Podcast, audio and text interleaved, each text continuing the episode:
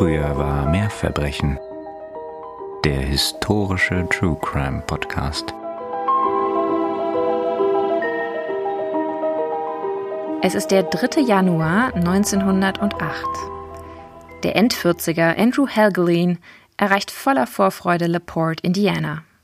Sein Gesicht ist leicht gerötet, sein glattes, dunkelblondes Haar akkurat gekämmt. Heute beginnt endlich sein neues Leben. Gemeinsam mit einer Frau, die ihn liebt. Er kann es kaum erwarten. 18 Monate lang haben sie Briefe geschrieben, sich nacheinander gesehnt. Wir werden so glücklich sein, wenn du erst einmal hier bist. In meiner Zuneigung stehst du höher als alles andere auf dieser Welt. So schrieb sie ihm. Er trägt sein altes Leben bei sich, alles, was er besitzt. Die knapp 3000 Dollar, die er sich erspart hatte. Mit ihnen wollen sie sich nun ein neues Leben aufbauen. Tage später bringen beide das Geld zur Bank. Das sollte das letzte Mal sein, dass Andrew Helgelien lebend gesehen wurde. Und damit herzlich willkommen zu einer neuen Folge von Früher war mehr Verbrechen, dem historischen True Crime Podcast. Hier sind mal wieder Katharina und Nina. Und wir freuen uns sehr, dass ihr wieder einmal dabei seid und es hoffentlich kaum abwarten könnt.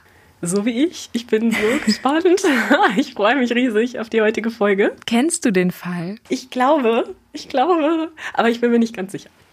Okay. Den Namen von dem Herrn kenne ich nicht, aber ich glaube, wenn ich mich nicht irre, ist es auch nicht der Herr, der bekannt ist, sondern die Dame, oder? Ich sag mal vielleicht kurz was zu unserem Fall, damit die Zuhörerinnen und Zuhörer sich orientieren können. Es handelt sich dabei um eine Mordreihe oder Mordserie einer der wohl ersten Serienmörderinnen, von denen wir relativ viel yes.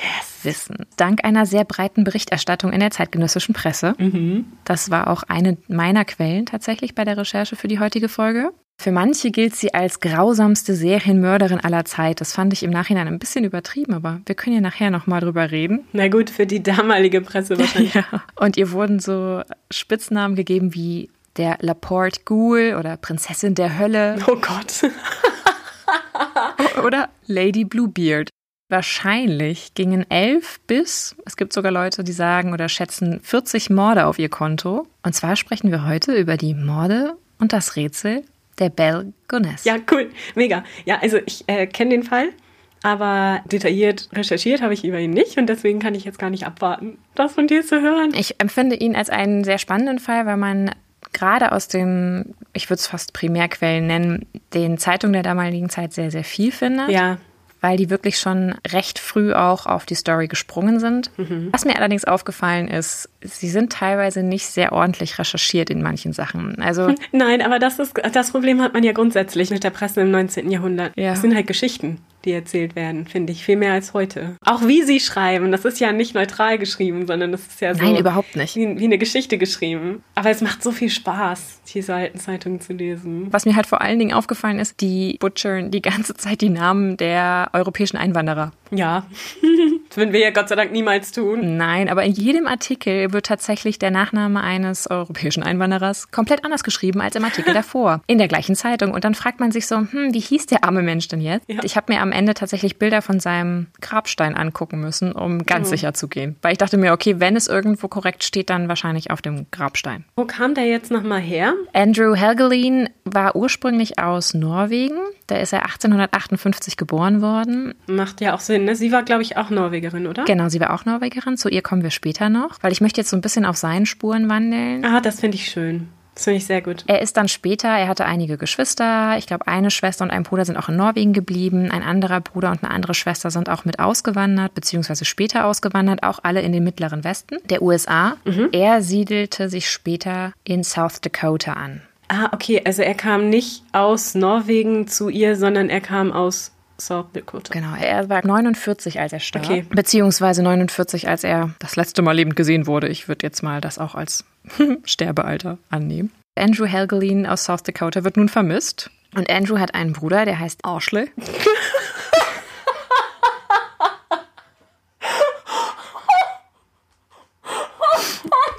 ja, norwegische Namen sind sowieso für die Götter. Geschrieben A-S-L-E, also Ashley Helgelien, sein Bruder. Orschle sieht seinen Bruder das letzte Mal lebend am 2. Januar 1908. Wir erinnern uns, eingestiegen sind wir am 3. Januar, also am Tag vorher haben die beiden sich noch gesehen. Okay, und hatte er ihm da schon berichtet, was er vorhat? Also wusste er davon? Okay. Yes. Aha, yes, genau. also auch wieder eine Verbindung. Also er hatte seinem Bruder erzählt, hey, ich kenne da, ich habe da eine Frau kennengelernt, ich will mir mal deren Farm angucken. Aber Belgenes war doch auch schon älter, oder? Genau, sie war auch 48 zu dem Zeitpunkt. Erst nachdem er neun oder zehn Tage nichts von seinem Bruder gehört hatte, macht sich Orschle langsam Sorgen. Ja. Das finde ich tatsächlich eigentlich ganz bemerkenswert, weil selbst heutzutage kann es ja mal passieren, dass man mit seinen Geschwistern acht Tage mhm. oder neun Tage keinen Kontakt hat. Mhm. Aber meistens bekommt man ja voneinander mit über die sozialen Medien. Nun ist es so, dass die beiden Brüder scheinbar relativ viel Kontakt hatten und sich Orschle halt jetzt irgendwann Sorgen macht. Ja, wohnten die am gleichen Ort? Die wohnten relativ nah beieinander. Orschle und Andrew sind beide Farmer mhm. und haben eine kleine Farm jeweils. Andrew hatte ihm halt erzählt, hey, ich habe da eine Annonce gesehen in einer der vielen norwegischsprachigen Zeitungen, die ich lese. Da gab es tatsächlich viele noch muttersprachliche Zeitungen, die im Mittleren ja. Westen von ausgewanderten Norwegern verlegt wurden. Dort hatte er eine Heiratsannonce gelesen von einer Frau, die er nun gerne persönlich kennenlernen wollte. Und deswegen wollte er sich diese Farm von der Dame mal angucken. Die Annonce, die er damals gelesen hatte, wird wahrscheinlich wie folgt geklungen haben. Das ist ein Originaltext von Bell. Ansehnliche Witwe mit großer Farm sucht die Bekanntschaft von ebenfalls gut situiertem Gentleman. Die weiß, wie es geht. Aber voll. Ich mag das.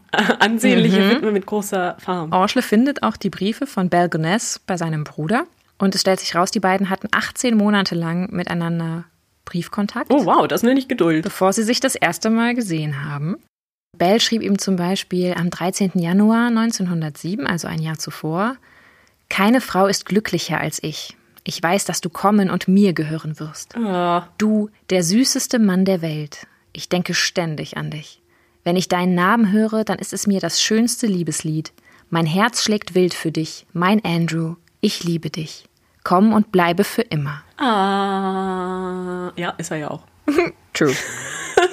Aufgrund dieser Korrespondenz soll Andrew dann seine Farm verkauft haben und mit all seiner Kohle, die er hatte, das waren damals knapp 3000 Dollar, das sind heute umgerechnet 75.000 Dollar, mhm. da kann man mit was anfangen, würde ich sagen, ist er dann nach Laporte aufgebrochen. Teile der Briefe sind in den Zeitungen veröffentlicht worden. Mhm. Ich habe die halt jetzt selber übersetzt, also bitte entschuldigt, wenn in meiner Übersetzung manches der schwülstigen Wortschöpfungen von Bell verloren gegangen ist. Ich finde sehr schön, was du da geschrieben hast. Und es ist witzig, weil wenn man sich mal Bilder von ihr anguckt, ich kann nur empfehlen, sie mal zu googeln dann wirkt sie eher so ein bisschen verhärmt. Ja. Das mag natürlich auch daran liegen, dass die damaligen Kameras länger belichten mussten und dann hat man halt ein bisschen stiller oder grimmiger reingeschaut, weil Lächeln war halt nicht, weil Lächeln konntest du so lange nicht ertragen.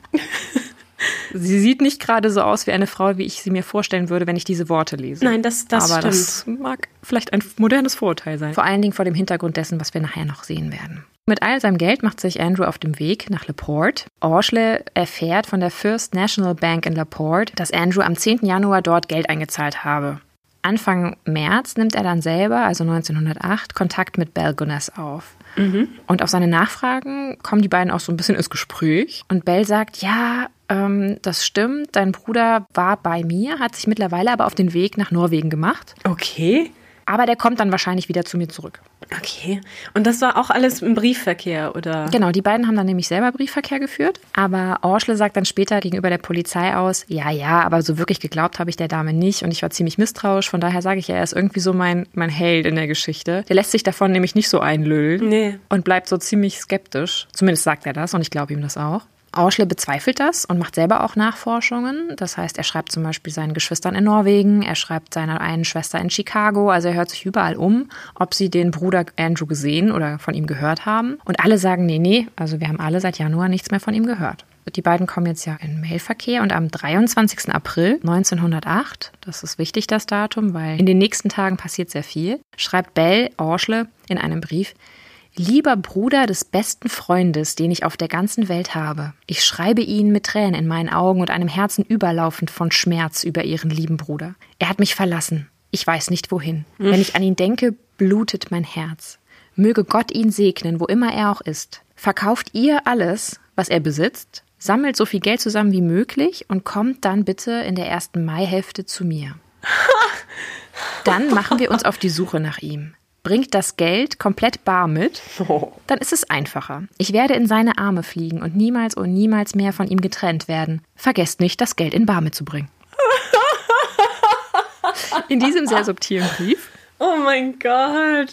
Das ist aber schon gewagt. Ja, natürlich hat sie das Ganze, äh, es liest sich zumindest so sehr blumig verpackt. Ja, nee, es klingt so. Und mittlerweile vermuten ja alle, dass sie was damit zu tun hat und so. Da finde ich das jetzt vielleicht nicht den cleversten Schritt. Tatsächlich zu dem Zeitpunkt, Orschle ist misstrauisch, aber so richtig das Ausmaß dessen, was wirklich passiert ist, kann er überhaupt nicht absehen. Nee, das ist klar. Mhm. Und er findet sie halt strange und komisch, aber denkt sich so, hm, okay, die Frau hat offensichtlich irgendein Problem und steht auf Bargeld. Ja. Die Frau hatte ihm jetzt schon öfter auch in ihren Briefen geschrieben, da gäbe es so einen komischen Typ, ein ehemaliger Knecht von ihr, den hätte sie mittlerweile aber rausgeschmissen, mit Namen Raylam Fair. Okay. Der wird später auch noch wichtig sein für unsere Geschichte.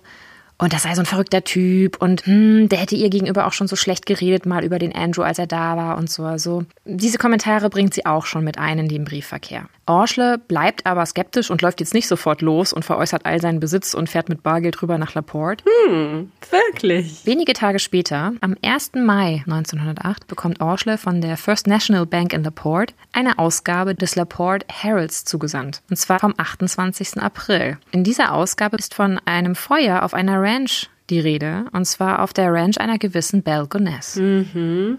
Diese Zeitung hatte er angefordert oder wie kam es dazu? Nein, er war scheinbar in Kontakt mit einem Bankangestellten vor Ort. Okay. Hatte den auch zum Beispiel gefragt, haben Sie meinen Bruder gesehen? Der, der da am Januar Transaktionen gemacht haben soll, kann das wirklich mein Bruder gewesen sein? Der hat ihm sogar ein Foto geschickt. Und der Bankangestellte hat dann ganz klar bestätigt, ja, ja, das war definitiv Ihr Bruder, den würde ich okay. wiedererkennen. Deswegen schickte der Bankangestellte ihm jetzt nun auch diese Ausgabe der Zeitung, wo jetzt von einem Feuer die Rede war, auf diesem, auf dieser Farm. Orschle ist jetzt halt super alarmiert und macht sich sofort auf den Weg nach Laporte mhm. und erreicht um 12 Uhr nachts am 3. Mai die Stadt. Was war passiert? Laut Zeugen und Zeuginnen soll die Farm von Belgonesse in der Nacht auf den 28. April um 3.05 Uhr spätestens in Flammen gestanden haben. Mhm. Also fünf Tage nach dem Brief. Genau. Es gibt einige Zeugen, die das bezeugen können. Auch die Uhrzeit ist relativ sicher. Mhm. Um 4 Uhr morgens, also eine Stunde später, wird erst einer ihrer Mitarbeiter, also Knechte, Farmmitarbeiter, Joseph Maxwell, wach vom Rauch. Oh. Und er soll dann versucht haben, also er schien nicht im Haupthaus zu schlafen, was in Brand stand, sondern in einem der Nebengebäude. Vom Rauch aufgeweckt soll er dann versucht haben, die Bewohner, wer das war, kommen wir gleich zu, zu retten aber er scheiterte. Das Haus brannte bis auf die Kellermauer nieder. Wow. Auch da kann man sich Fotos angucken im Internet. Da gibt es nichts mehr, was da steht, außer die Außenwände des Kellers. Es gibt relativ schnell in der Stadt die Gerüchte, dass es sich hier um Brandstiftung handelte. Ja. In den Ruinen des Hauses findet man verkohlte Leichen. Die Leichen konnte man aber erst zwölf Stunden nach dem Brand bergen, weil so lange das Ganze so heiß war, dass man das nicht so runtergekühlt bekam, dass man die Leichen rausholen konnte. Es handelt sich, wie man dann rausfindet, findet, um die Leichen von drei Kindern und einer Frau. Okay. Die gehörten da auch hin, ja? Mhm. Also die von den Kindern haben wir ja noch nichts gehört. Die Kinder gehörten dorthin. Was das für Kinder waren, das werde ich nachher auch noch erzählen. Und halt eine Frauenleiche. Die Leiche der Frau lag auf dem Rücken mit dem Körper des Jungen. Es gab also einen Jungen unter den Kindern, umschlossen mhm. in ihren Armen. Mhm. Eines der Mädchen, also zwei Mädchen, lag auf dem Bauch und unter dem Körper der Frau befand sich eine Matratze. Die lagen halt dort unten im Keller, weil das Haus eingestürzt war. Aber ob die alle aus dem gleichen Stockwerk kamen ursprünglich oder ob die Matratze schon ursprünglich unter der Frau lag, das hat man nicht untersucht. In vielen Sachen waren die ermittelnden Behörden hinterher relativ gut und schnell, in manchen Sachen so ein bisschen lässig. Das Besondere aber ist, und nun schlagen wir eine kleine Brücke zurück zur Fall Nummer eins. Ja. Die Leiche der Frau hat keinen Kopf. Oh. Mhm. Oh. Mhm. Ha. Das ist ja ungewöhnlich für ein Feuer, das aus Versehen nachts ausbricht und äh, dich Ja, im Schlaf upsie, ne? tötet, ne? Okay. Und ah, konnte man, konnte man sehen, wie der Kopf entfernt wurde? Also war der ja abgeschnitten oder war der Zug verbrannt? Dazu habe ich nichts gefunden. Also es ist eher unwahrscheinlich natürlich, dass wenn alles andere erhalten blieb, Ja, ja. Nee, also der wird schon au- weg, vorher weg gewesen sein. Aber es wäre ja, also ich dachte jetzt halt spontan, ist er irgendwie, also auf welche Weise? Ne? nee, das kann man leider nicht. Und der wird auch nicht gefunden. Aha.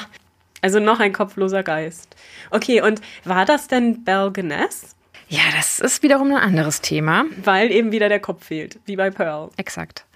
Nur wenige Stunden später, also wirklich, es war quasi eine, eine Sache von Minuten, wird ein gewisser Ray Lamfair verhaftet. Jetzt fragt man sich natürlich so, äh, woher wussten die denn jetzt, dass der Typ irgendwie komisch ist? Im Zusammenhang mit diesem Verbrechen. Genau, dafür verhaftet und auch angeklagt. Also mit dem, mit dem Brand. Und dem Mord. Also man wirft ihm quasi gerade erstmal alles vor. Ah, okay, weil die Frau keinen Kopf hat, geht man auch direkt davon aus, die wurde halt ermordet und dann das Haus angezündet, um das zu vertuschen. Genau.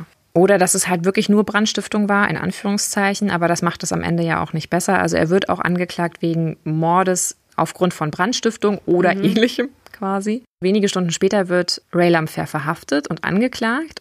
Wir erinnern uns ja, Bell hatte Orschle Helgelin schon von Ray Lamfair geschrieben, das sei dieser Knecht und der sei so komisch und der sei so eifersüchtig auf Andrew und Bell hatte ihn am 3. Februar 1908, also nur wenige Monate vorher, gefeuert. Sie geht dann relativ schnell in der Stadt umher, also sie geht zum Beispiel zu einem Anwalt, sie geht auch zum Sheriff, um sich über Ray zu beschweren und zu behaupten, er sei ganz schrecklich in sie verliebt, schon seit Jahren und sei nun sowas von eifersüchtig, er wolle sie nun töten. Und das erzählt sie quasi jedem, der es nicht wissen will. Okay, da ist schon wieder auffällig jemand, der mit dem Finger auf mhm. jemand anders zeigt. Das ist auch der Grund, warum der Sheriff Albert E. Smutzer. Smutzer. die haben alle total adorable names. Das ist halt der Grund, warum der Sheriff dann relativ schnell denkt, hm, da war doch was. Okay, und ja. Ray Lamfair verhaftet. Ah, okay. Also der hat den dann verhaftet aufgrund dieser Beschwerden von der Frau Guinness. Genau. Okay, ja, das macht Sinn. Mhm. Nun haben wir den 30. April und Ray Lamfair bestreitet, das Feuer gelegt zu haben. Er war bei einer anderen Dame und habe sich dort nachts vergnügt. Ja. Habe diese Dame um drei Uhr nachts verlassen und sei auf dem Weg zu seiner neuen Arbeitsstelle zwar an der Farm von Frau Gunness vorbeigekommen, aber es war schon 4 Uhr. Er hatte zwar ein bisschen Rauch gesehen, aber er wird dann gefragt, hey, ja, Ray, aber wenn du das gesehen hast, dass das Haus qualmt, warum hast du keine Hilfe geholt? Weil da hätten wir vielleicht noch was tun können. Oh ja, mh, mm, er habe gedacht, das geht mich nichts an. Ja, gut. Vielleicht sind die beiden ja auch nicht im allerbesten auseinandergegangen und er hat ja vielleicht gedacht, sie verbrennt da irgendwas oder so. Es war ja wahrscheinlich dunkel, ne? Genau. Und jetzt, er ändert auch noch mal ein paar Mal seine Geschichte. Also das ist mhm. wirklich was, das macht er quasi stündlich oder tageweise. Dann sagt er später, ja, nee, ich habe zwar das Feuer gesehen und ich habe es aber bewusst nicht gemeldet, weil ich dachte, ich werde dann verdächtig, damit in irgendeiner Weise was zu tun zu haben. Und währenddessen, während sich Ray Lamfair so ein bisschen in ja, komischen Aussagen verstrickt und der Sheriff nicht so richtig weiß, was jetzt Sache ist, aber noch alle davon ausgehen, dass da eine arme Frau und ihre drei Kinder zu Tode gekommen sind von dem geprellten Liebhaber. Also die Kinder waren ihre Kinder. Genau, die waren ihre Kinder ist unser kleiner Sherlock Holmes Orschle Helglin weiter auf der Suche nach seinem Bruder, weil den haben wir ja immer noch nicht gefunden. Und er ahnt mittlerweile halt das Schlimmste oder er geht vom Schlimmsten aus. Ist ziemlich penetrant unterwegs, also das wird selbst in diesen Artikeln ziemlich deutlich. Der lässt sich nicht beirren. Der quatscht halt jeden an, der es nicht hören will. Lungert dann auch die ganze Zeit am Tatort quasi rum, also ist die ganze Zeit auf dieser Farm und will da auch nicht weggehen. Also ist jetzt kein Typ, der dann sagt, okay, hm, dann ist mein Bruder wohl verschwunden, ich fahre jetzt wieder heim. Nein, nein, der steht da die ganze Zeit und quatscht jeden an. Na cool cool. Er fragt dann auch einen der jetzt aktuellen Knechte von Balgoness, Joe Maxon, ob er irgendwas gesehen hätte. Ist ihm was aufgefallen? Hat er seinen Bruder gesehen und sowas alles? Und Maxon sagt dann, hm, ja, irgendwas war da schon komisch. Ich musste öfter für Balgoness so Löcher zuschütten. Hä? Okay. Das letzte Mal im März tatsächlich habe sie ihn darum gebeten, ein Loch im Garten aufzufüllen. Sie hat immer gesagt, ja, da ist immer Müll drin, den vergrabe ich, kannst du das Loch bitte zumachen? Ja. Hm. Helgelin denkt dann sofort, hm, mysterious. Er ist halt ein kleiner Schnellmerker. Ja, also dem Typen war aber nichts aufgefallen an den Löchern. Also der, der, man sieht ja wahrscheinlich, was drin liegt, oder? Naja, es kommt drauf an, wie gut Bell im Zweifelsfall schon vorgearbeitet hat. Okay, also äh, vielleicht auch Müll drauf gemacht oder so, was auch immer. Mhm. Auf jeden Fall fangen die beiden Männer dann nun an, dort an der Stelle, wo Maxon das letzte Mal was zugeschüttet hat, zu graben. Irgendwann, ab einer gewissen Tiefe, riechen sie einen ziemlich stechenden, unangenehmen Geruch. Oh. In einem Sack aus Leinen kommen Körperteile zum Vorschein, nämlich einen Hals, den können sie erkennen, und einen Arm. Ein Hals. Wahrscheinlich war der Hals noch am Körper dran. Oh, ja. Es wird nicht ganz deutlich, inwieweit der einzeln unterwegs war oder mhm. woran der hing. Aber es war kein Kopf dabei. Doch, es war ein Kopf dabei. Ah, okay. Aber das ist nicht das Erste, was sie sehen, sondern als allererstes sehen sie halt einen Hals und Arme. Orschle schickt sofort nach dem Sheriff, nach Albert Smutzer und deckt die Stelle selber mit einem alten Mantel und Leinen ab. Als die Officer ankommen, ist Orschle total fertig mit den Nerven und sagt ihnen sofort, ja. ich habe meinen Bruder erkannt. Oh shit. Mhm. Oh Gott, dann musste der den auch noch selber finden. Ja. Oh. Am Morgen des 7. Mai gibt er bei der Polizei seine ganze Geschichte zu Protokoll. Also die Briefe und was er alles über seinen Bruder und Belgoness wusste. Die Zeitungen ähm, schildern das Ganze dann ein bisschen. In the simple language of a Norwegian farmer of the Northwest, poorly versed in the English tongue, Wow. but amazingly alert with a sense of deduction. Ich fand es ein bisschen Ja. assi, wie sie über ihn herziehen, aber gut. Ja, aber Klassiker, gell? Die Aussage von Orschle, die er dann auch zu Protokoll gibt, die er auch unterschreibt, die wird dann später in der Zeitung auch abgedruckt. Aufgrund dieses Leichenfundes und natürlich auch aufgrund der Geschichte von Orschle ist jetzt diese Story von die arme Frau, die mit ihren Kindern in einem Brand auf ihrer Farm stirbt, so ein bisschen ins Wanken geraten, weil die arme Frau, die mit ihren Kindern auf der Farm stirbt, hatte Leichen unter ihrem Schweinestall. Das war nämlich der Ort, wo sie das Ganze gefunden haben. Okay. Und du sagst Leichen. Wie viele hat man denn da gefunden? Insgesamt hat man mindestens die Leichen bzw. Knochen von sechs Männern und einem Mädchen gefunden. Oh. Und viele mehr. Aber die anderen konnten nie identifiziert werden, weil die Polizei da so ein bisschen schludrig vorging und es irgendwie, weiß ich nicht, ob sie das vergessen haben oder ob Besseres zu tun hatten, aber die haben nie gezählt, wie viele Opfer sie gefunden haben. Und Ja, natürlich. deswegen weiß man bis heute nicht. Nur im 19. Jahrhundert. Ach, das ist das 20. Jahrhundert. Verdammt. Ja, gut, aber es ist kurz danach. Aber man weiß bis heute halt nicht, wie viele Opfer wirklich gefunden wurden. Und auch, wie viele Tote dort in irgendeiner Form unter die Erde gebracht worden waren. Und das Schöne ist, und jetzt sind wir wieder nur im 19. beziehungsweise Anfang des 20. Jahrhunderts, die Knochen wurden dann öffentlich ausgestellt, und zwar im ehemaligen Kutschenhaus der Farm. Natürlich. Das stand noch, also es war nur das Hauptgebäude abgebrannt. Und das Tolle war, man konnte es dann sich dann angucken. Also da gab es ganz viele Schaulistige, es gibt auch da sehr viele witzige Fotos. Männer, Frauen, Kinder umringen diese abgebrannte Stelle, wo das Haus mal stand, wo jetzt nur noch die Kellermauern zu sehen sind. Später, nur das jetzt nur am Rand, gingen dann die Knochen auch auf Tour. Oh nein. Ja. Aber man hat keine Knochen mitgenommen als Souvenir oder so. Ich habe in einem Artikel gelesen, dass plötzlich Dinge verschwanden, durch Ah, ich Zauberhand. wusste es. Da wurde dann sofort behauptet, ja, das muss ein Komplize von Na klar. vom Mörder oder von der Mörderin gewesen sein. Äh, nein, ich glaube, das war einfach irgendein Schaulustiger, der halt Bock hatte, sich gerade mal was mitzunehmen. Aber allein die Vorstellung, dass dann diese Knochen auf Tour gingen durch die USA. Einfach so unter der, der Prämisse über Horror-Mörderhaus oder? ja, genau. Und hier die Toten von. Oh. Nun kommen wir mal zu dem, was vermutlich passierte und zu der Person, die diese Verbrechen vermutlich beging. Ich, ich sage immer vermutlich, weil vieles ist da nicht wirklich geklärt worden. Es gibt vor allem nur Indizien. Okay, spannend. Also Bell Gunness. Bell wurde 1859 in Selbu, Norwegen, geboren, als Brynhild Polstadter Størset Oh, das klingt viel besser. und hat sich dann gedacht, "Hm, Brynhild ist so ein bisschen sperrig. Call me Bell.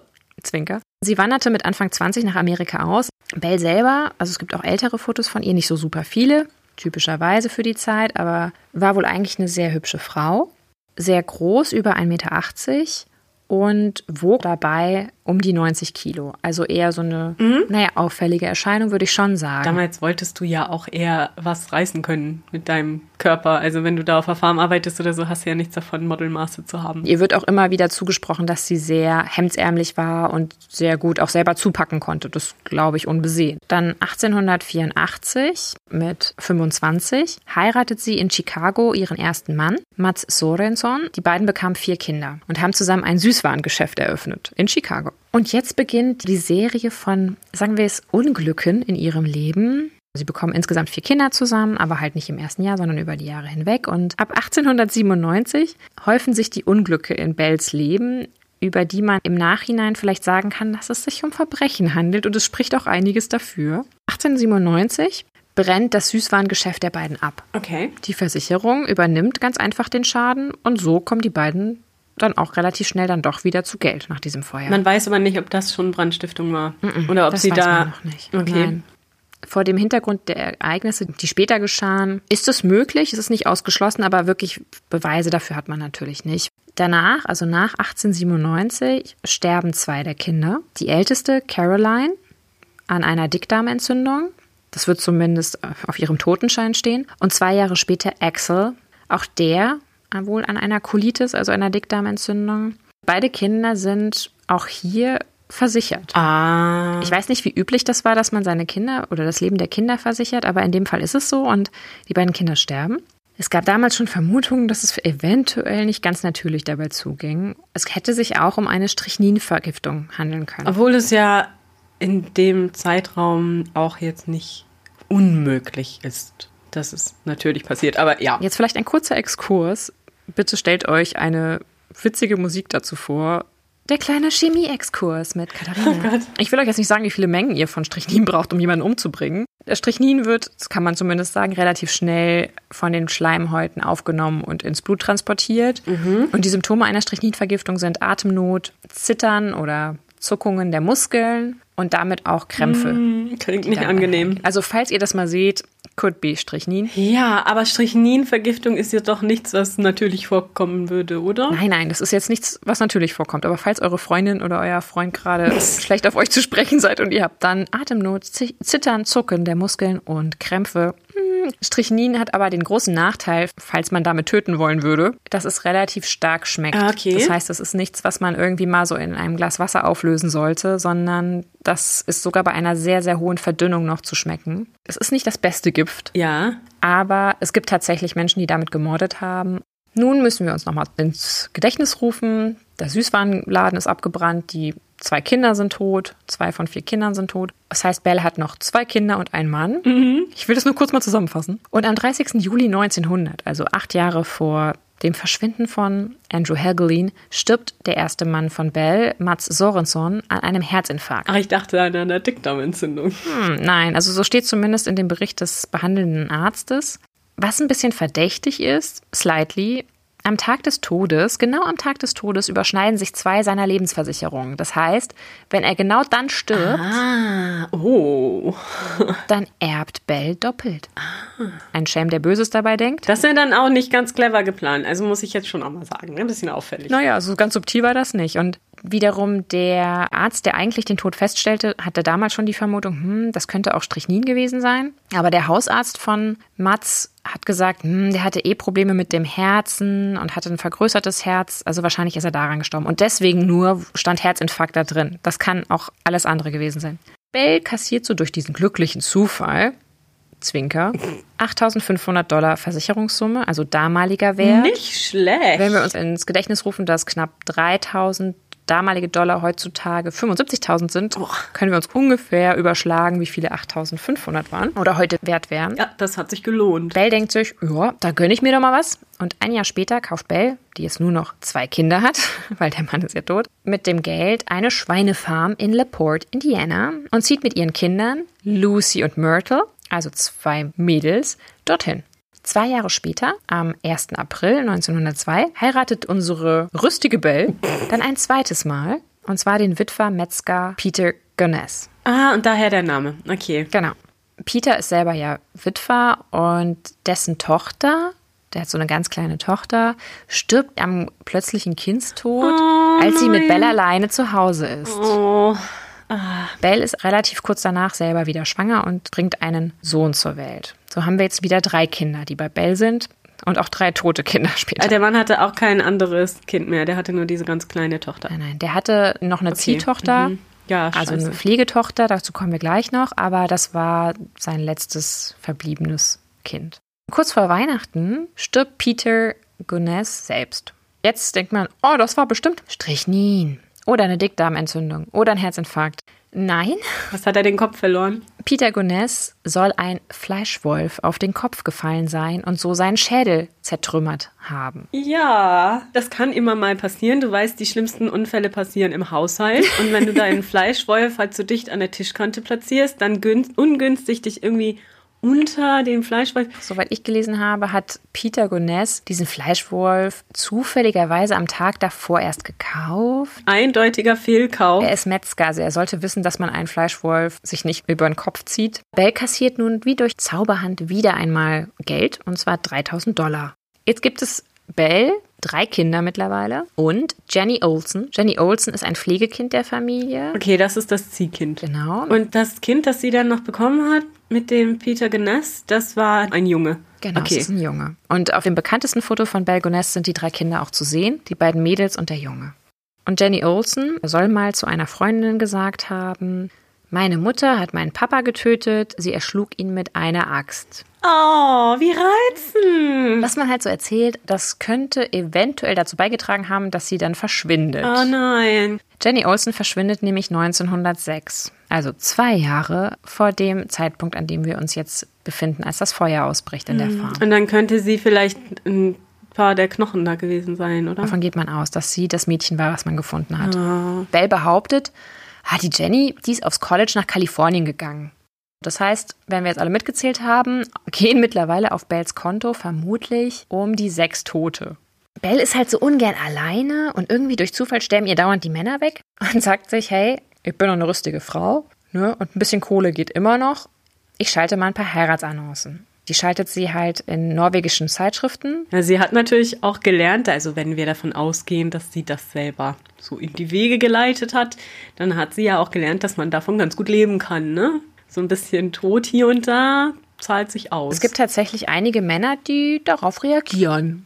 Überraschend viele tatsächlich. Naja, sie war sicherlich nicht unattraktiv. Also jetzt nicht unbedingt im, im Sinne von Äußerlichkeiten, aber sie hatte ja die Schweinefarm. Und das war ja für die damalige Zeit und ja auch tatsächlich leider heute teilweise noch jetzt nicht unattraktiv, wenn die Frau mit Besitz und Vermögen kommt. Generell war es wahrscheinlich eher so, dass die Frauen jemanden gesucht haben, der mehr hat als sie. Sie oder? hat ja auch ganz klar damit geworben in ihrer Anzeige, dass sie gesagt hat, gut situierte, ansehnliche Damen. Ja, richtig. Und dann kann man vielleicht auch leichter einen gut situierten wieder abbekommen.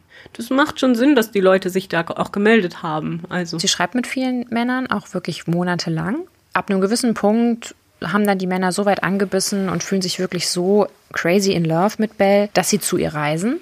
In den meisten Fällen scheint es dann so eine Art Modus operandi gegeben zu haben. Also man trifft sich, man wird sich handelseinig, man geht zusammen zur Bank, weil die Herren haben ja. Handelseinig heißt dann in dem Moment, man will heiraten. Mhm. Man will heiraten und die Männer sollen zu Bell ziehen und die Männer kommen dann her und Bell hat ihnen vorher meistens geschrieben, hey, Jung, bring doch bitte auch deine Kohle mit, am besten in Bar. Ja, genau, verkauf alles, was du hast und ich und Bargeld ist am einfachsten, das hatten wir ja schon gehört. Auf jeden Fall kommen dann die Jungs, man wird sich handelseinig, man geht zur Bank, man zahlt das Geld des Herren ein.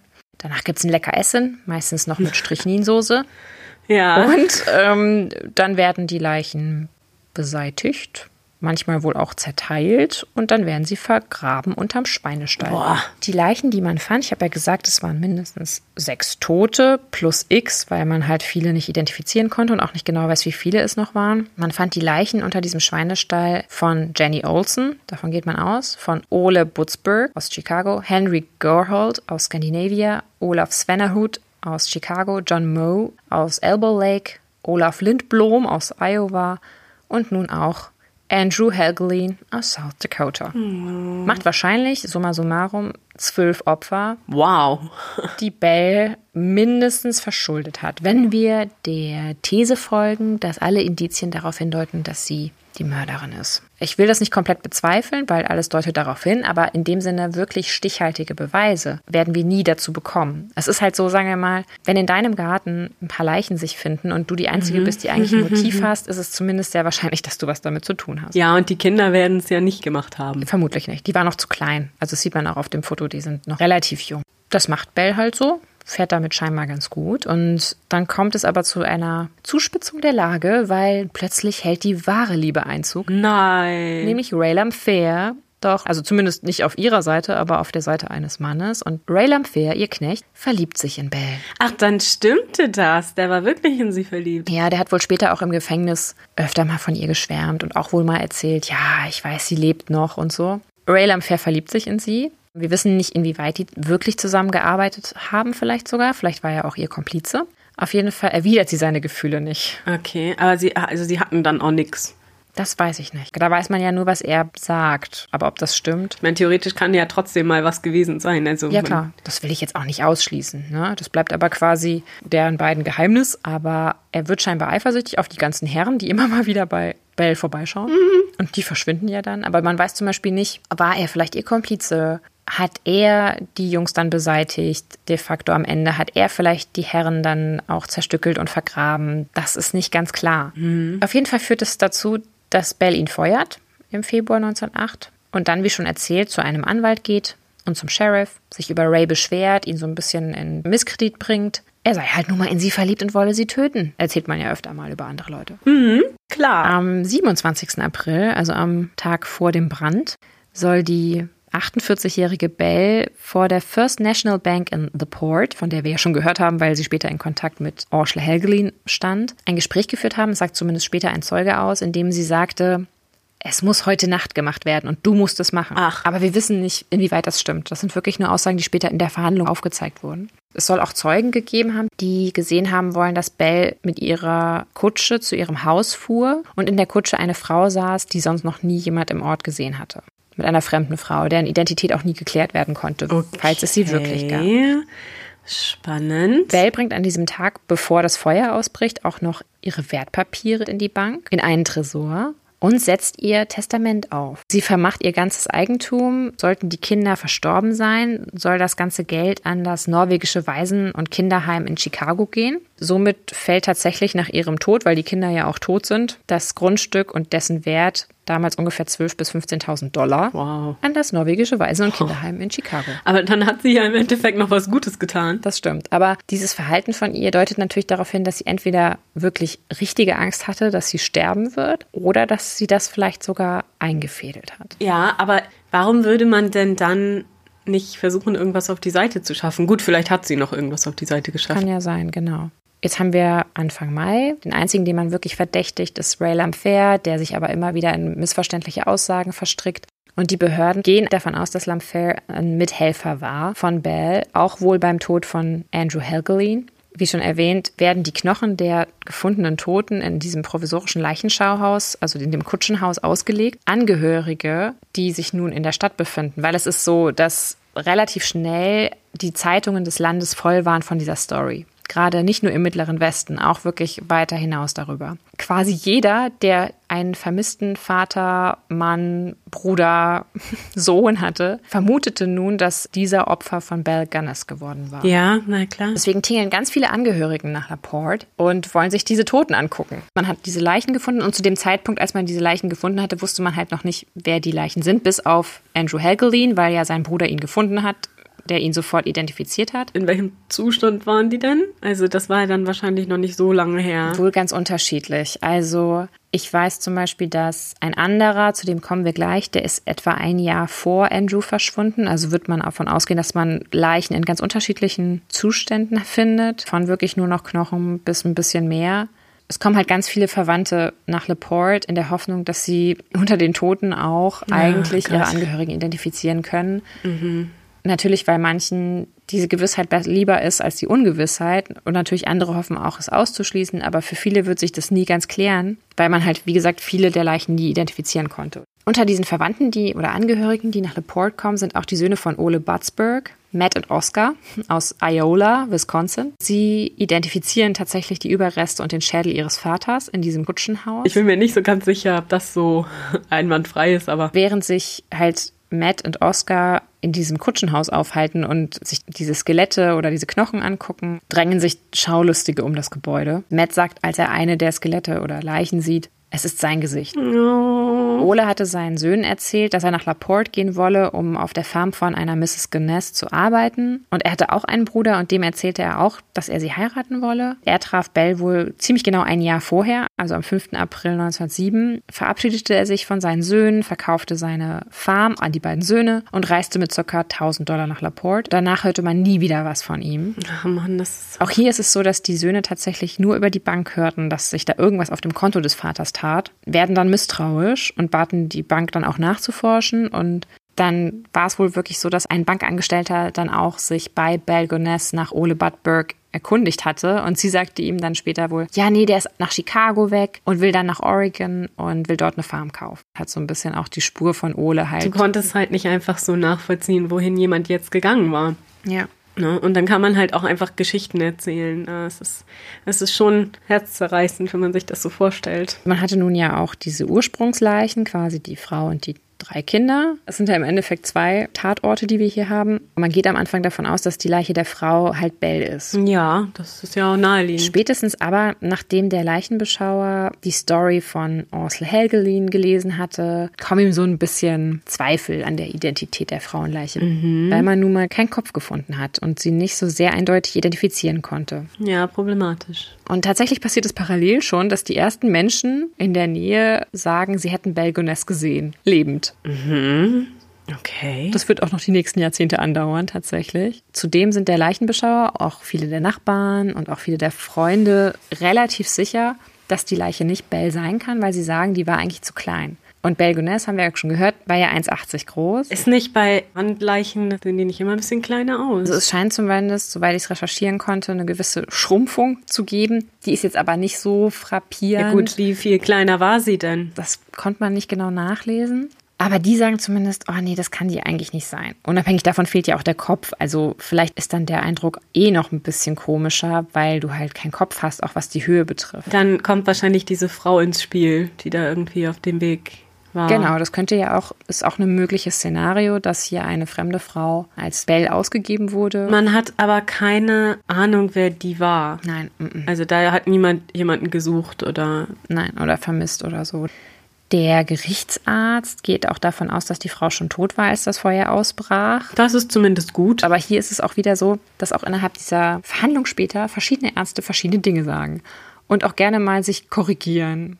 Später sagt auch ein Zahnarzt aus, weil es ist nämlich so. Man findet dann später allerdings erst auch Reste einer Zahnkrone. Und ein Zahnarzt sagt aus, ja, ja, das, das könnte genau die Krone von Bell sein, die er ihr mal eingesetzt habe. Aha. Aber daran gibt es Zweifel, weil auch da weiß man nicht genau, wo wurde diese Krone gefunden, in welchem Zusammenhang. Weil diese Krone verlässt ja nicht einfach so den Mund. Wenn, dann muss das der Kopf noch drum gewesen sein, weil eigentlich gerade Zähne halten sich relativ Das lange stimmt. auch im Feuer. Ja. Das ist alles sehr undurchsichtig und man weiß auch nicht. Ah, Und, und man denkt dann, dass sie die quasi selbst irgendwie Genau. entfernt hat und da hinterlassen hat, damit noch eine Spur irgendwie zu ihr führt. Genau. Der Arzt sagt zwar, das ist keine Krone, die du einfach dir selber aus dem Gebiss nehmen könntest. Ja, ich äh, stelle mir das auch relativ schwierig vor, muss ich sagen. Ich würde jetzt Belle durchaus zutrauen, im Zweifelsfall, wenn man der Darstellung von ihrer Person so glauben will, dass sie jetzt auch mal jemandem gesagt hat, hey, mach mal bitte, ich halte auch still oder so. Der Prozess gegen Lemfair beginnt dann im November 1908, also wenige Monate später. Man hat dann immer noch gedacht, er sei ihr Komplize oder hätte sie ermordet. Genau, man geht davon aus, dass sie die anderen auf dem Gewissen hat und er quasi die vier, die gefunden wurden am Anfang. Und Lamfair, also Ray Lamfair, wird dann wegen Brandstiftung verurteilt und kommt in Haft. Aber man hatte doch gar keine Beweise gegen ihn, oder? Er hat sich immer wieder in Aussagen verstrickt. Es gab auch eine Phase, da hat er irgendwas gestanden, dann hat er es wieder zurückgezogen. Dann hat er auch zum Beispiel gesagt, er war wohl auch alkoholkrank. Er hat auch gesagt, sie hätte auch ganz viel getrunken und wäre er nie auf diese Frau getroffen, dann wäre sein ganzes Leben besser gelaufen. ja, ich denke, das kann man so stehen lassen. Er hat es dann auch immer wieder abgestritten, dass er irgendwas mit irgendwas zu tun gehabt hätte. Trotzdem ging man davon aus, dass die Hinweise dicht genug sind, dass man ihn halt verurteilt hat. Ich würde das immer noch bezweifeln, ehrlich gesagt, ob er das wirklich war. Ja, es ist schwierig, ne? Ja, das ist total schwierig. Es ist nicht sehr eindeutig in diesem Fall, was passiert. Nee. Also es gibt viele offene Rätsel, weil zum Beispiel ist es die Frage, lebte Bell noch? Also lebt Bell dann noch später und war sie gar nicht gestorben? Gehört die Leiche halt einer anderen Frau? Oder starb sie wirklich? Ja. Wer legte dann das Feuer? Legte das Ray? Oder wenn sie nicht tot war, legte das Bell selber? Wer ist dann die kopflose Frau? Und wo ist der Kopf? Die Kinder sind aber definitiv die richtigen Kinder. Soweit man das sagen kann. Aber natürlich hat man keine Genanalysen durchführen können. Nee, genau. Es scheint ja sowieso, das ist das wahrscheinlichste Szenario, glaube ich, dass sie mitbekam, dass sich so ein bisschen die Schlinge um sie zuzog. Weil Orschle Helgelin ist hier nun mal jetzt angefixt. Der ist jetzt wie so ein Spürhund unterwegs und schreibt ihr immer wieder. Ne, und das kriegt sie ja mit. Sie wird ja nicht blöd Ja. gewesen sein. Ich könnte Ja. mir also vorstellen, das ist ein Szenario, dass sie ihre Spuren, ihre Zelte abbrechen wollte, ihre Spuren komplett, soweit es geht, verwischen und dass sie auch keinen Ballast bei ihrer Flucht wollte. Und Kinder sind nun mal im Zweifelsfall hinderlich. Ne? Ja, okay, das macht Sinn. Ja, und wer weiß, sie hatte ja schon die Erfahrung gemacht, dass eins ihrer Kinder da irgendwie gequatscht hat.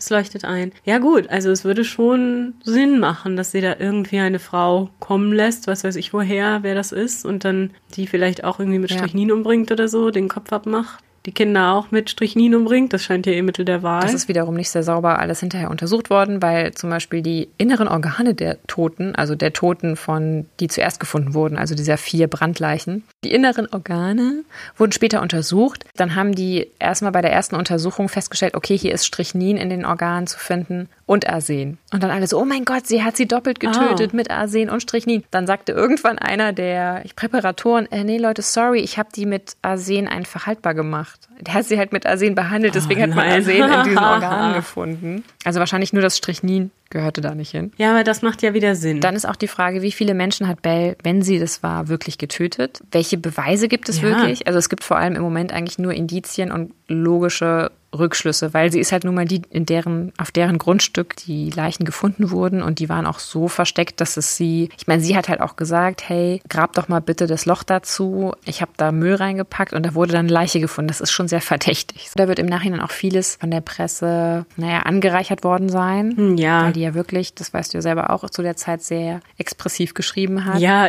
es ist nicht das gleiche wie heute.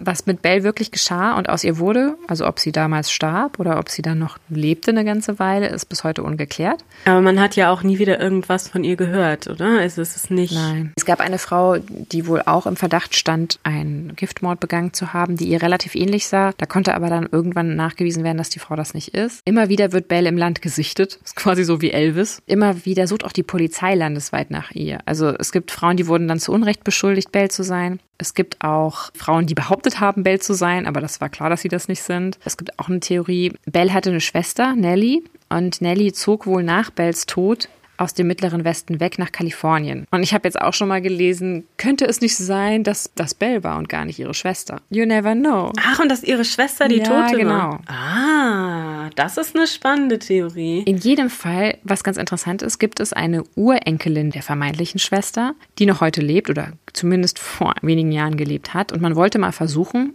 anhand von der Speichelprobe eines Briefes, den Bell mal geschrieben hat, Ja. wollte man versuchen herauszufinden, ist das die Tote, beziehungsweise ist diese Spucke die Spucke der Toten, die man gefunden hat, und ist diese Tote verwandt mit der heutigen Urenkelin. Dann hat man wohl später, da ist aber auch nicht ganz klar, wo der jetzt aufgetaucht hat, man hat irgendwann einen Kopf gefunden in der Gegend. Ach, Aber es konnte halt nie geklärt werden, ob das der Körper, der Kopf ist, der zum Körper gehört. ja gut, aber immerhin, ne? Es ist ein Kopf mehr, als die anderen haben. Genau, und auch das wohl sollte eigentlich 2008 versucht werden zu klären oder geklärt zu werden, aber leider war das so, also die hatten wirklich ein hehres Ziel, das war eine äh, Andrea Simmons von der University of Indiana und die wollte eigentlich versuchen, da wirklich jetzt ein bisschen Aufklärung zu betreiben. Allerdings hat das nicht funktioniert, weil die Spucke auf diesem Brief nicht ausreichte, um ein genetisches Profil zu erstellen. Ah, wie schade. Man hatte das Skelett der Frau tatsächlich mit den Skeletten von zwei der Kindern bestattet. Dann war es aber zum Beispiel so, und das bringt das Ganze jetzt wiederum durcheinander, man hat dann moderne Untersuchungen an den Knochen dieser Leiche gemacht, also dieser kopflosen Leiche. Okay. Der exhumierten Leiche. Genau, man hat dann festgestellt, es kann sich schon um eine Frau von ursprünglich 1,80 Meter gehandelt haben. Ha, siehst du? Das heißt, es kann auch sein, dass das einfach die ganze Zeit Belle war. Mal ganz umsonst diese Mystery Story um ihre Flucht und ihr, der von ihr eingefädelten Verschwindens drum herum gestrickt das ist hat. sehr spannend. Das Alter der Toten, was man später dann jetzt auch antizipiert hat und aufgrund der Knochengröße und so überschlagen hat, hätte zum Beispiel auch gepasst. Ja, aber das wäre wahrscheinlich ja auch bei der Schwester so gewesen, oder? Ja.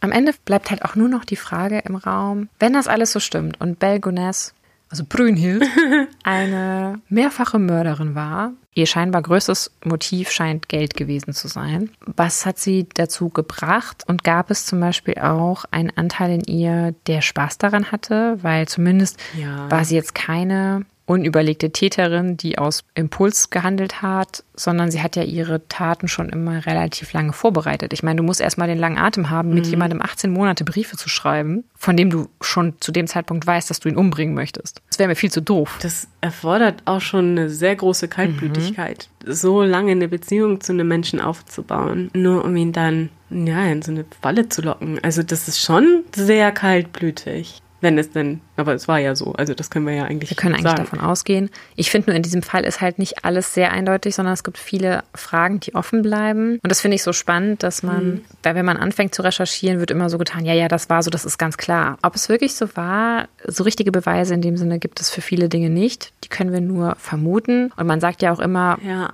Vermutlich ist es genau das, wonach es aussieht. Ja, Arkham's Razor. Also wenn es aussieht wie Raubmord, dann wird es das auch sein, beziehungsweise nach Bereicherung einer, einer Person, die jemanden angelockt hatte, mit dem Versprechen von Liebe Mhm. und Zuneigung und trotzdem stelle ich mir so ein bisschen vor, dass Belle überlebt hat und danach dann was anderes machte. Ja, in den Sonnenuntergang davon gegangen.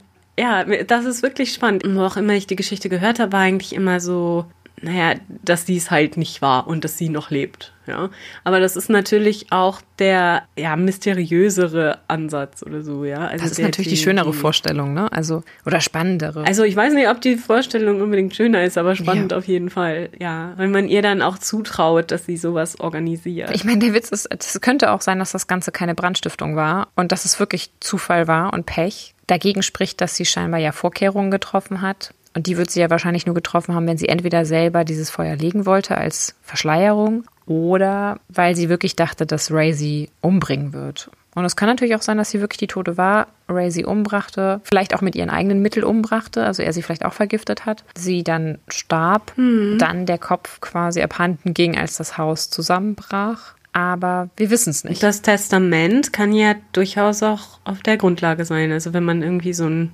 einen wütenden Stalker hat oder so, dann hat man ja auch Angst. Oder wenn sie halt Angst hatte, dass diese ganzen Geschichten, diese Morde, die sie begangen hat, jetzt ans Licht kommen, dass sie da nochmal das Testament machen wollte, weil also damals wäre das halt auf jeden Fall Todesstrafe gewesen, dass sie vielleicht für ihre Kinder das dann doch noch machen wollte oder so. Also ich weiß nicht, ob man ihr so viel Nettigkeit zutrauen kann, aber sie hat ja zumindest die Kinder immer noch durchgebracht. Also sie hat sie ja nicht alle Was ermordet. dagegen spricht, ist, dass Ray Lamfair auch später in seinen Aussagen extrem eher so der wirre Typ zu sein scheint. Und das spricht so ein bisschen dagegen, dass er jetzt plötzlich so geplant sie So wieder, Mastermind genau, sie selber so. auch vergiftet und so. Also ich meine, ganz ehrlich, wenn einer weiß, wie Strychnin geschmeckt hat, war das wahrscheinlich Belle, weil sie das oft genug benutzt hat. Und das lässt Ja. mich so ein bisschen daran zweifeln, dass er dann den Spieß umgedreht hat. Ja, also es ist nicht so ganz unwahrscheinlich, dass sie es vielleicht nicht war, also die Tote nicht war, sondern dass sie es halt überlebt hat und das, das alles inszeniert hat. Das ist schon nicht unwahrscheinlich. ich glaube das auch. Ich glaube, die hat das überlebt, was auch immer sie dann gemacht hat. Es würde ja passen zu ihr, dass sie ihre eigene Schwester da irgendwie hinbeordert hat, was weiß ich, Familienbesuch und dann um die Ecke gebracht mit den Kindern. Ja, wir werden es wahrscheinlich nie zweifelsfrei Ja. erfahren, weil das nun mal jetzt etwas her ist und sollte nicht irgendwo auf irgendeinem Dachboden doch noch ein Brief von Bell auftauchen, der adäquate Speichelspuren und damit DNA-fähiges Material enthält, werden wir es wahrscheinlich nicht erfahren. Ja, aber wie ist denn das eigentlich generell? Also, wenn das jetzt die Schwester ist und das ist der, die Urenkelin der Schwester, ist das die DNA dann so unterschiedlich? Ist das nur bei Zwillingen, dass du es nicht unterscheiden kannst? Oder? Das weiß ich nicht. Wahrscheinlich ist es schon so nah, dass man es nachweisen könnte. Weil es ist ja nicht jetzt das direkte Kind oder die, die Ja. Schwester selber Ja. oder so, sondern es ist ja viele, viele Generationen später ist das dann noch so. Wenn man hätte von dieser Toten ne, auch genug ja, DNA-Spuren gewinnen können oder so, dass man das hätte mit der Angehörigen vergleichen können, das wäre ja auch eine Möglichkeit gewesen. Das hat man scheinbar auch nicht gemacht. Ja, genau, das, das, das halte ich auch irgendwie Deswegen weiß ich nicht, ob das quasi auch nicht ging, obwohl das eigentlich fast unwahrscheinlich ist, weil man mittlerweile ja wirklich fast aus dem größten Mist. Also ich denke schon, dass du wahrscheinlich nachweisen kannst, ob die verwandt sind. Aber ich bin halt nicht so sicher, ob du sagen kannst, das war auf gar keinen Fall ähm, jetzt die Schwester. Also, oder beziehungsweise es war auf gar keinen Fall Belle, weil, also die sind ja trotzdem Aber natürlich wäre das ja schon mal hilfreich, ne? Aber das hat man scheinbar nie gemacht. Ich weiß aber nicht, warum nicht. Vielleicht ist man auch dabei. Ja gut, man könnte zumindest ausschließen, dass es irgendeine andere Person ist. Also wenn die jetzt verwandt sind. Dann könnte man ausschließen, dass es, was weiß ich, Lieschen Meier. Sondern es wäre dann halt eine Verwandte von Belle. Oder Belle. Genau, aber diesen Versuch hat man wohl nicht gemacht. Bis, vielleicht bis jetzt nicht. Vielleicht Okay. wird das ja nochmal gemacht. Vielleicht ging es nicht, das weiß Ja, es ich muss nicht. wahrscheinlich irgendjemand bezahlen. Vielleicht war auch die, die, vielleicht war das Skelett auch so stark in Mitleidenschaft gezogen, dass man das nicht machen konnte. Naja, und das ist ja jetzt auch mittlerweile schon ein paar Tage her. Ewig hält sich ja so ein Skelett auch nicht. Also außer du hast halt die richtigen Bodenbedingungen, aber damit wollen wir keinen langweilen. Genau. Wie jeder Archäologe Ihnen wird sagen. Ich weiß nicht, ob ich mir wünschen soll, dass Belle, Belle das überlebt hat. Ich würde ihr es auch gönnen, dass sie so karmamäßig dann mitten in der Nacht irgendwie niederbrennt und in den Keller stürzt und der Kopf irgendwie in ein Mauseloch rollt oder so. Also, ich meine, wahrscheinlich ist es nicht, aber es wäre irgendwie jetzt auch nicht das schlechteste Ende gewesen, obwohl das Schicksal dann wenigstens die Kinder hätte verschonen können. Aber Das stimmt. Genau. Also ich denke auch, sie ist wahrscheinlich abgehauen. Und wurde vielleicht irgendwie Postkutschenfahrerin oder so in Kalifornien. Ja, genau. Oder so. Ich weiß es nicht. Ausgerechnet Postkutschenfahrer. Auf jeden Fall war das dann damit der erste Tod durch Frau, zumindest in unserem Podcast bisher. Es wird weltweit bestimmt nicht der erste gewesen sein. Es war äußerst spannend. Vielen Dank. Das hat mir gut gefallen und ich habe auch noch wirklich viel davon nicht gewusst. Also Das freut vielen Dank. mich. War Sehr gerne. Gut. Ich hoffe, euch hat es auch allen so gut gefallen wie mir und dass ihr nächste Woche dann auch wieder dabei seid. Bei einer neuen, saftigen Du Folge. weißt ja noch gar nicht, ob es saftig wird. Ich bin mal gespannt. In der nächsten Folge von Früher war mehr Verbrechen. Dem historischen True Crime Podcast. Und bis dahin sagen Katharina Und Nina. au revoir. Tschüss und bis bald. Bis dann.